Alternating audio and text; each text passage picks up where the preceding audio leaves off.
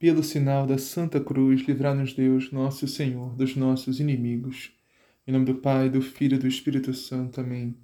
Creio em Deus Pai, Todo-Poderoso, Criador do céu e da terra, e em Jesus Cristo, seu único Filho, nosso Senhor, que foi concebido pelo poder do Espírito Santo. Nasceu da Virgem Maria, padeceu sob Ponço Pilatos, foi crucificado, morto e sepultado, desceu à mansão dos mortos ressuscitou o terceiro dia, subiu aos céus, está sentado à direita de Deus Pai Todo-Poderoso, donde de vir a julgar os vivos e os mortos. Creio no Espírito Santo, na Santa Igreja Católica, na comunhão dos santos, na remissão dos pecados, na ressurreição da carne, na vida eterna. Amém. Vinde, Espírito Santo, enchei os corações dos vossos fiéis e acendei neles o fogo do vosso amor. Enviai, Senhor, o vosso Espírito, e tudo será criado, e renovareis a face da terra. Oremos. Ó Deus, que instruíste o coração dos vossos fiéis com a luz do Espírito Santo, fazei que apreciemos retamente todas as coisas, segundo o mesmo Espírito, e gozemos sempre as suas divinas consolações por Cristo nosso Senhor. Amém. Liturgia da Palavra, 25 de julho de 2021. 17 domingo do tempo comum. Primeira leitura. Leitura do segundo livro dos Reis. Naqueles dias veio também um homem de Baal Salisa, trazendo em seu aforge para Eliseu, o homem de Deus, pães dos primeiros frutos da terra. Eram vinte pães de cevada e trigo novo. E Eliseu disse: Dá ao povo para que coma. Mas o seu servo respondeu: Como vou distribuir tão pouco para cem pessoas? Eliseu disse outra vez: Dá ao povo para que coma, pois assim diz o Senhor: comerão e ainda sobrará. O homem distribuiu e ainda sobrou, conforme a palavra do Senhor. Palavra do Senhor, graças a Deus. Salmo: Saciai os vossos filhos, ó Senhor. Saciai os vossos filhos, ó Senhor. Que vossas obras, ó Senhor, vos glorifiquem e os vossos santos com louvores vos bendigam. Narrem a glória e o esplendor do vosso reino e saibam proclamar vosso poder. Saciai os vossos filhos, ó Senhor Todos os olhos, ó Senhor, em vós esperam, e vós lhes dais no tempo certo o alimento. Vós abris a vossa mão prodigamente, e saciais todo ser vivo com fartura. Saciai os vossos filhos, ó Senhor. É justo o Senhor em seus caminhos, é santo em toda obra que ele faz ele está perto da pessoa que o invoca, de todo aquele que o invoca lealmente. Saciai os vossos filhos, ó Senhor. Segunda leitura. Leitura da segunda carta de São Paulo aos Efésios. Irmãos, eu, prisioneiro do Senhor, vos exorto a caminhardes de acordo com a vocação que recebestes com toda a humildade e mansidão. Suportai-vos uns aos outros com paciência, no amor. Aplicai-vos a guardar a unidade do Espírito pelo vínculo da paz. Há um só corpo e um só Espírito, como também é uma só a esperança, a qual fostes chamados. Há um só Senhor, uma só fé um só batismo, um só Deus e Pai de todos, que reina sobre todos, age por meio de todos e permanece em todos. Palavra do Senhor, graças a Deus. Anúncio do Evangelho. O Senhor esteja convosco, Ele está no meio de nós. Proclamação do Evangelho de Jesus Cristo, segundo João. Glória a vós, Senhor. Naquele tempo, Jesus foi para o outro lado do mar da Galileia, ou seja, de Tiberíades. Uma grande multidão o seguia, porque via os sinais que ele fazia em benefício dos, dos enfermos. Jesus subiu a montanha e sentou-se ali com seus discípulos. Aproximava-se a Páscoa, a festa dos judeus. Levantando os olhos e vendo que uma grande multidão vinha a ele, Jesus disse a Filipe: Onde vamos comprar pão para que estes possam comer? Disse isso para experimentar Filipe, pois ele bem sabia o que iria fazer. Filipe respondeu: Nem duzentos denários de pão bastariam para dar um pouquinho a cada um. Um dos discípulos, André, irmão de Simão Pedro, disse-lhe: Está aqui um menino com cinco pães de cevada e dois peixes. O que é isso, porém, para tanta gente? Jesus ordenou: Fazei-o sentar-se. Naquele lugar havia muita relva, e lá sentaram-se os homens, em número de aproximadamente cinco mil. Jesus tomou os pães, deu graças e distribuiu aos que estavam sentados, tanto quanto queriam, e fez o mesmo com os peixes. Depois que se saciaram, disse aos discípulos: Juntai os pedaços que sobraram, para que nada se perca. Eles juntaram e encheram doze cestos com os pedaços dos cinco pães de cevada que sobraram aos que haviam comido. À vista do sinal que Jesus tinha realizado, as pessoas diziam: Este é verdadeiramente o profeta que deve vir ao mundo. Quando Jesus percebeu que queriam levá-lo para proclamá-lo rei, retirou-se novamente sozinho para o monte. Palavra da salvação.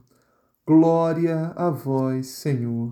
Salve Maria, bem-vindos, meus irmãos, minhas irmãs, a mais uma meditação do Evangelho de nosso Senhor Jesus Cristo, neste santo domingo, que é o 17 domingo do tempo comum. E hoje, meus irmãos, estamos iniciando algo muito importante, que é a meditação do capítulo 6 do Evangelho de São João.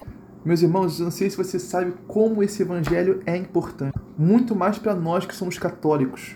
Este evangelho, meus irmãos, é catolicismo na raiz, na veia. Esse é o evangelho mais católico de todos os evangelhos. É o discurso do pão da vida, que no decorrer desses próximos domingos, até o finalzinho de agosto, vamos descobrir que esse pão que dá a vida, que dá a vida ao mundo, é a carne e o sangue de Cristo. Portanto, meus irmãos, vamos meditar esse capítulo 6 de São João detalhadamente, milimetricamente, em cada domingo desse, começando hoje, no finalzinho de julho até o finalzinho de agosto, um mês de meditação do Evangelho do capítulo 6 de São João. Vamos meditar cada versículo desse capítulo 6 de São João, meus irmãos, cada versículo desse Evangelho, que é importantíssimo para crescermos na nossa fé. Mas vamos iniciar a meditação de hoje, meus irmãos, na segunda leitura que está em Efésios e diz assim: Irmãos, eu, prisioneiro no Senhor, vos exorto a caminhar de acordo com a vocação que recebeste. E por sinal, meus irmãos, por sinal, esse, esse, essa passagem de Efésios também é catolicismo na veia. Mas vamos lá. São Paulo está nos falando aqui, meus irmãos, a respeito da vocação que nós recebemos, nos exortando a caminhar de acordo com essa vocação. Ou seja, o que é uma vocação? Cada um de nós tem uma vocação, meus irmãos, temos que descobri-la no caminhar da nossa vida. Mas o quanto antes descobrirmos nossa vocação, melhor. Porque aí poderemos vivê-la melhor. Isso é um processo de discernimento muito importante na nossa vida, meus irmãos. Por exemplo, uns têm a vocação, a grande maioria, né, ao matrimônio, a vida matrimonial, a vida conjugal de homem e mulher. Outros têm vocação ao sacerdócio, a vida clerical, se tornar padre. Outros e outras têm a vocação à vida religiosa, à vida consagrada. Então, há diversas e diversas vocações dentro da igreja, meus irmãos. E que temos que discernir muito bem isso, meus irmãos, porque se nós escolhermos uma vocação que não é a nossa, temos o sério risco de ser infelizes pelo resto da vida. Isso é muito sério. Por exemplo, se alguém tem vocação ao matrimônio mas escolhe se tornar sacerdote, vai ser um sacerdote infeliz pelo resto da vida. Da mesma forma, alguém que tem a vocação ao sacerdócio decide se casar e construir matrimônio ser infeliz no seu casamento pelo resto da vida. Muito sério, meus irmãos, muito importante. Precisamos fazer um trabalho vocacional, fazer testes vocacionais, conversar com o sacerdote, com o diretor espiritual experiente, para discernirmos isso, descobrir a sua vocação e vivê-la com todo amor, com toda mansidão, com toda caridade, com toda felicidade, meus irmãos, sermos servos e servas de Deus, qual for a vocação que escolhermos. Ou melhor, que descobrirmos que é a nossa e seguirmos. São Paulo é muito claro suportai-vos uns aos outros, ou seja, temos que suportar os nossos irmãos, nossas irmãs, ou seja, suportar os pecados, suportar as misérias, suportar as ingratidões, suportar as ofensas, suportar as malícias, suportar tudo de ruim, tudo de mal que nosso irmão, nossa irmã possa vir a fazer contra nós. Isso, meus irmãos, se nós queremos que Deus também suporte as nossas transgressões, as nossas iniquidades, nossos pecados, nossas ofensas, nossas maldades. Jesus é muito claro no Evangelho. Sede misericordiosos, como vosso Pai é misericordioso. Com a mesma medida com que medirdes os outros, vós também sereis medidos. Perdoais para serem perdoados. Em outras palavras, né, suportai para serem suportados com paciência e amor, meus irmãos. O amor e a paciência que Deus tem por nós, nós temos que ter pelos nossos irmãos e irmãs. Agora, esse próximo versículo aqui é muito lindo, é lindíssimo. Olha, aplicai-vos a guardar a unidade do Espírito pelo vínculo da paz, ou seja, a unidade, meus irmãos. A igreja de Cristo é una, santa, católica, apostólica e fica em Roma, é romana. Da mesma forma, o Espírito de Deus é um só, meus irmãos. Não existe espíritos de Deus, não. É um só Espírito. É o Espírito Santo que foi derramado na sua santa igreja em Pentecostes. E esse Espírito é paz, meus irmãos. Somos ligados através do vínculo da paz. A paz, meus irmãos, é um fruto do Espírito Santo de Deus. E só quem vive nesse Espírito consegue ter a verdadeira paz, que não tem relação com o que estamos vivendo exteriormente, ou passando, ou sofrendo, tribulação, provação, ofensa, calúnia, brigas, discórdia, seja o que for que esteja acontecendo ao nosso redor, isso não nos afeta, meus irmãos, porque estamos ligados ao céu através do vínculo da paz que o Espírito Santo nos dá. Por isso que acontece neste mundo, ao nosso redor, não nos afeta. Veja bem, meus irmãos, não é que somos indiferentes ao que está acontecendo à nossa volta, não é que somos alienados, não é isso. Nós sabemos, entendemos a gravidade de tudo que ocorre, mas a questão é que a nossa paz não depende dessas coisas. A nossa paz está em Cristo, está enraizada no céu na Sua palavra, na Sua santa igreja. E sabemos que tudo isso é passageiro, tudo isso passa. Só Deus não passa. Por isso, meus irmãos, sejamos paz para levar essa paz aos nossos irmãos e irmãs. Onde houver guerra, discórdia, divisão, sejamos paz, meus irmãos. A paz de Cristo, levemos a todos. Agora, esse próximo aqui também é lindíssimo. Esse próximo versículo aqui, nossa, olha, há um só corpo, um só espírito, como também é uma só a esperança a qual foi chamado, ou seja, meus irmãos, nós todos fazemos parte de um único corpo, que é o corpo de Cristo, meus irmãos, que é a sua santa igreja. Cristo é a cabeça da igreja e nós somos o corpo. Esse corpo tem um só espírito, que é o Espírito Santo de Deus. Como também é uma só a esperança a qual foi chamado, ou seja, a esperança da posse do céu, do reino de Deus, da Jerusalém celeste da eterna Sião, a esperança da ressurreição final, a esperança da vida eterna. E toda, meus irmãos, toda essa esperança está em Jesus Cristo, na Sua palavra, no seu Evangelho, na Sua Santa Igreja. Há um só Senhor, a Santíssima Trindade, Deus que é Pai, Filho e Espírito Santo, é um só Deus em três pessoas, mas um só Deus e um só Senhor. Jesus Cristo é o Senhor, uma só fé, que é católica, apostólica, romana, um só batismo. Não existe rebatismo, meus irmãos. O batismo é uma vez por todas, para sempre. E abre parênteses aqui, meus irmãos, tem um dado curioso que eu quero compartilhar com vocês. É muito interessante isso. Nós podemos batizar pessoas. Sabiam disso? Mesmo sem ser sacerdote. Mas é claro, apenas em uma situação extraordinária, excepcional, emergencial. Por exemplo, a gente sabe de alguém que não tem batismo e está nas últimas, está morrendo, pode morrer a qualquer momento. Não tem tempo de chamar um sacerdote, um padre para batizar a pessoa. É só a gente pegar um pouquinho de água, né? Jogar na cabeça da pessoa e dizer a, a fórmula, as palavras do batismo, que são eu te batizo, aí fala o nome da pessoa, Em nome do Pai, do Filho e do Espírito Santo. Pronto, a pessoa está batizada. A pessoa vai tomar posse do céu. Olha que maravilha, meus irmãos. Mas tem que falar em nome do Pai, do Filho e do Espírito Santo. Fecha parênteses. Então, há um só batismo, meus irmãos. Um só Deus e Pai de todos. Portanto, meus irmãos, nós não adoramos deuses. Não há deuses na Santa Igreja de Cristo, católica, apostólica, romana. Só existe um Deus. Só existe um Senhor, que é a Santíssima Trindade, que foi manifestado em Jesus Cristo, nosso Senhor. Nosso único Deus.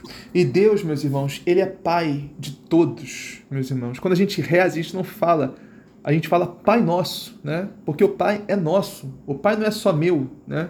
A gente não fala Pai meu que estás no céu. A gente fala Pai Nosso, porque o Pai é nosso, meus irmãos. É nosso. Portanto, temos que ter essa mentalidade, essa consciência que o nosso irmão, nossa irmã, inclusive aquele que a gente menos gosta, tem um Pai que está no céu, que é o mesmo que o nosso.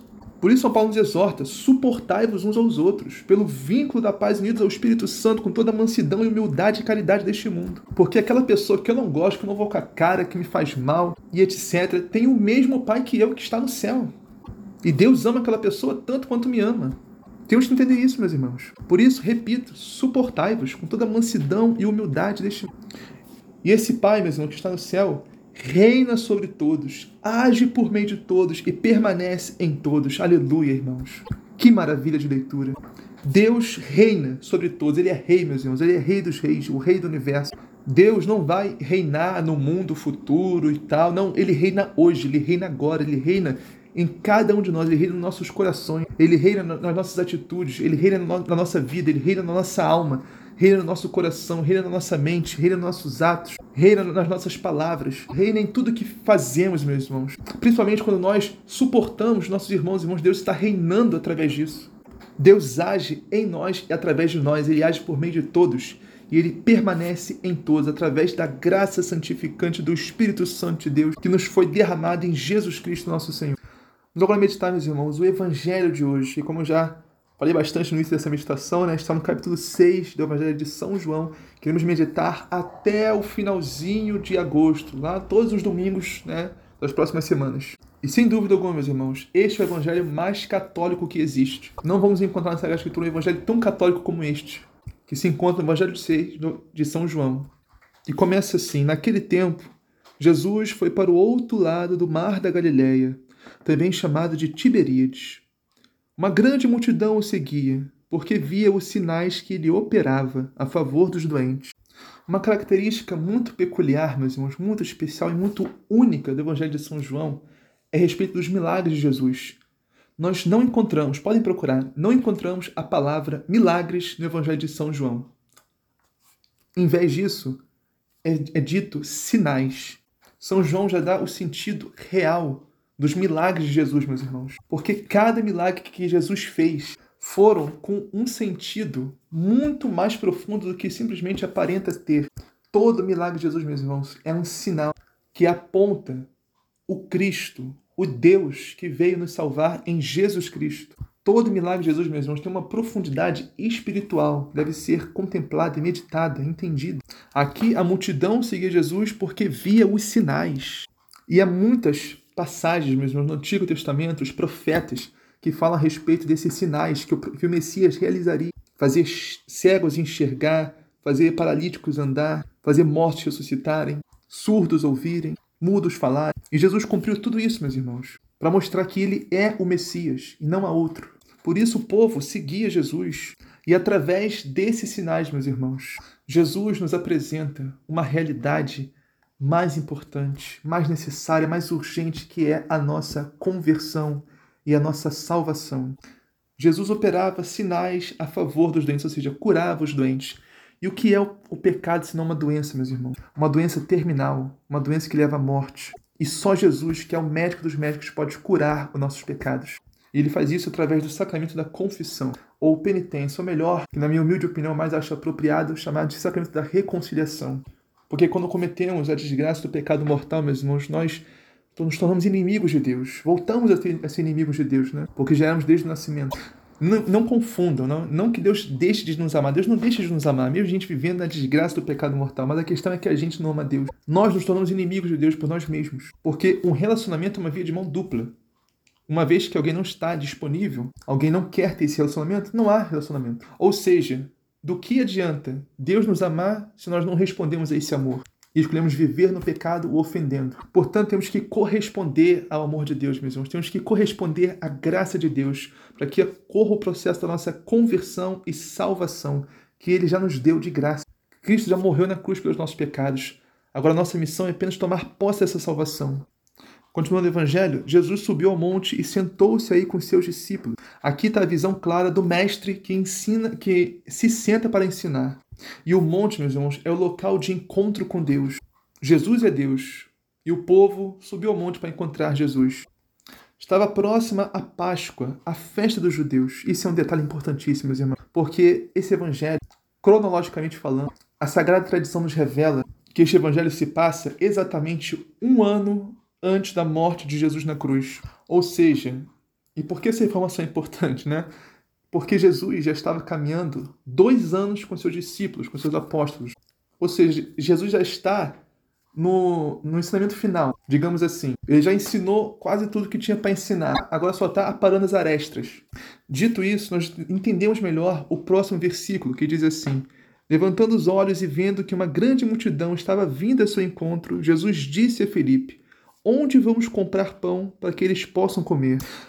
Um detalhe importantíssimo desse evangelho, meus irmãos, que poucos notam, porque é muito específico, é muito sutil, é o início, o, o início desse versículo 5, que diz assim: levantando os olhos, né, vendo que uma grande multidão, ou seja, Jesus, ele não anda olhando para tudo e para todos. Jesus andava com a cabeça baixa, focado, concentrado na sua missão e só levantava os olhos, só levantava a cabeça quando era necessário.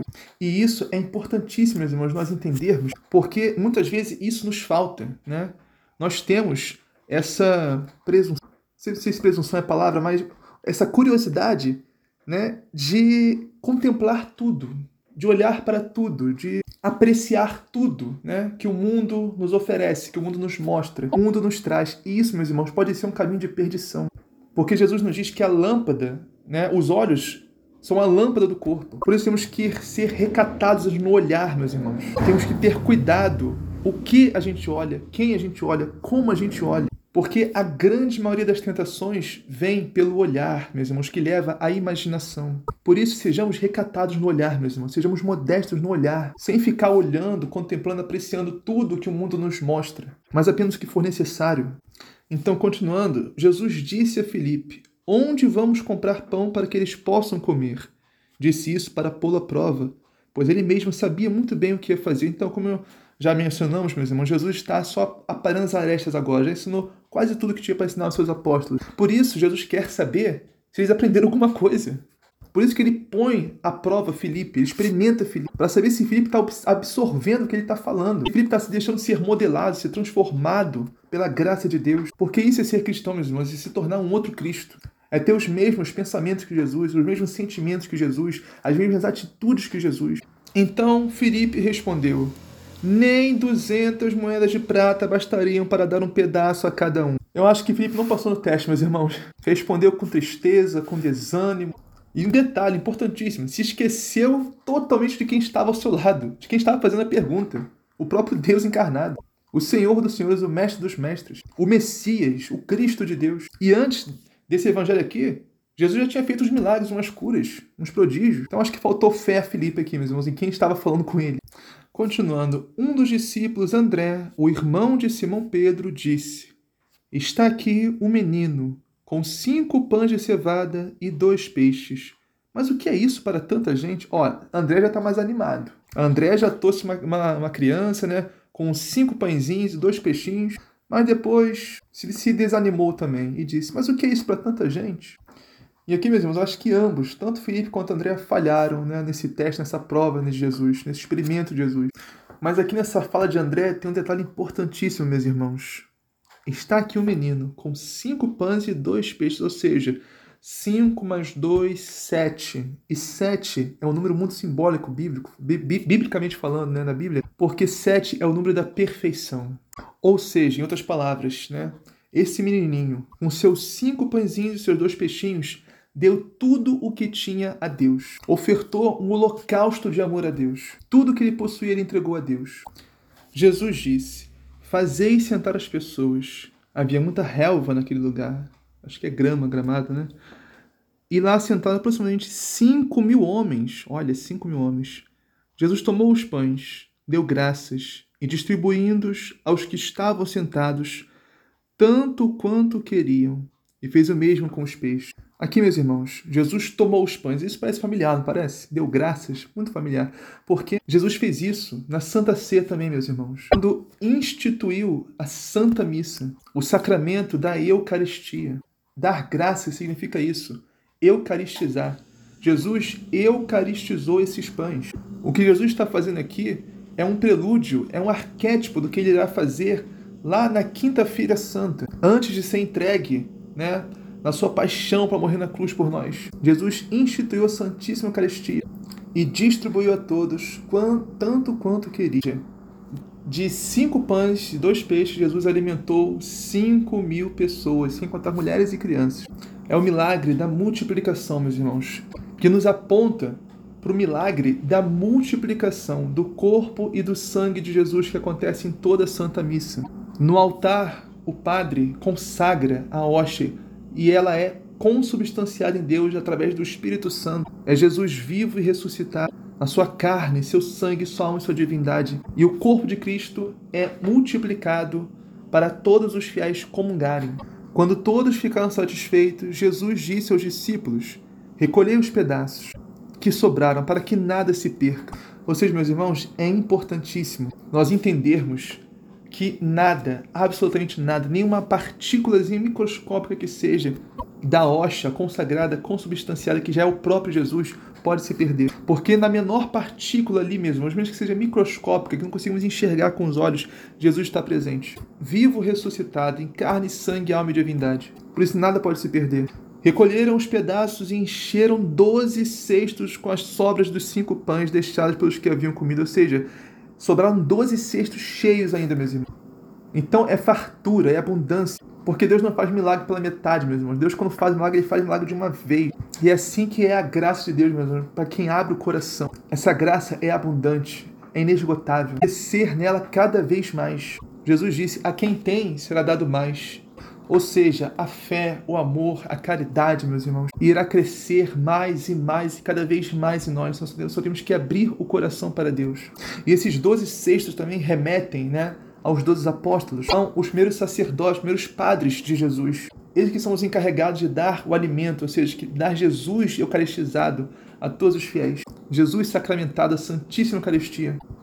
Vendo o sinal que tinham realizado, aqueles homens exclamavam: este verdadeiramente é o profeta, aquele que deve vir ao mundo. A multidão está relembrando, fazendo menção, referência ao discurso de Moisés, que está em Deuteronômio, capítulo 18, versículo 18 e 19, onde Moisés fala que o Senhor suscitará no meio de ti um profeta semelhante a vós. A ele deverás escutar e obedecê-lo em tudo. E eu mesmo prestarei Irei pedir contas, irei pedir satisfação de quem não ouvi-lo. Jesus é esse profeta, meus irmãos, que foi suscitado no meio de nós, semelhante a nós em tudo, exceto no pecado. Mas quando notou que estavam querendo levá-lo para proclamá-lo rei, Jesus retirou-se de novo, saindo para o monte. Ou seja, essa, esse título né, de Messias, de rei, para Jesus era, era muito mal interpretado pelo povo. O povo entendia que Jesus era o profeta, que Jesus era o Messias, que Jesus era o Cristo, mas isso era mal interpretado. O povo não entendia o que significava isso. O povo achava que Jesus seria um rei é, mundano, um rei daqui da terra só, um rei apenas que nem, que nem Davi foi, um rei político, que ia instaurar um reino terreno somente. Mas Jesus veio para reinar não só aqui na terra, mas em todo o universo, meus irmãos, no céu, na terra, nos infernos. Em todo o universo, Jesus é rei e todo joelho se dobra diante dele. Jesus veio reinar na cruz, meus irmãos, morrendo pelos nossos pecados, pagando pelas nossas iniquidades, transgressões. E sabendo disso, né, e principalmente da má interpretação do povo a respeito do, da, me, da messianidade de Jesus, ele retirou-se de novo sozinho para o monte. Ou seja, Jesus que ora, meus irmãos, que está constantemente em comunhão com o Pai e com o Espírito. Através da oração. Jesus que não se deixa levar por vaidade, por elogios, por vanglórias, mas sabe qual é a sua missão, sabe a que veio. Por isso, meus irmãos, sejamos como Jesus. Não nos deixemos levar, meus irmãos, por nada nem ninguém deste mundo, por elogios, por vaidade, por vanglória, mas estejamos enraizados em Cristo, em constante comunhão com o Pai, com o céu, através da oração, da contemplação, da meditação da Sua palavra, da vivência do Seu Evangelho, da caridade que meditamos na segunda leitura de hoje, através do jejum, através da valorização dos sacramentos mesmo, da Santa Igreja, em especial confissão, e comunhão eucarística, no mínimo todo domingo. Vamos participar bem da Santa Missa, vamos comungar bem, com devoção, com amor, com gratidão do corpo e do sangue de Jesus na Santa Missa. E não esqueçamos, meus irmãos, de sempre, todo dia, sem cessar, nos retirarmos para um local, para um, um local isolado, ficarmos sozinhos com Deus, nos afastarmos do barulho deste mundo, desligarmos o celular e darmos um tempo único e exclusivamente a Deus, meus irmãos. Subamos ao monte para encontrar o Senhor, o nosso momento de oração pessoal cotidiana, para descobrirmos, meus irmãos, e confirmarmos cada vez mais para que viemos ao mundo, qual o sentido da nossa vida. Viemos a este mundo para amar e servir a Deus, e o sentido da nossa vida é viver para Jesus Cristo, é amá-lo. E não existe vida sem isso, sem amar a Deus, sem servir Jesus, e irmos sendo modelados por Ele, cada vez mais, cada dia mais, até que um dia possamos dizer, como São Paulo, Vivo, mas não sou eu que vivo, é Cristo que vive em mim. Assim seja, amém. Pai nosso que estás no céu, santificado seja o vosso nome. Venha a nós o vosso reino, seja feita a vossa vontade, assim na terra como no céu. O pão nosso de cada dia nos dá hoje, perdoai as nossas ofensas, assim como nós perdoamos a quem nos tem ofendido, e não os deixeis cair em tentação, mas livrai-nos do mal. Amém.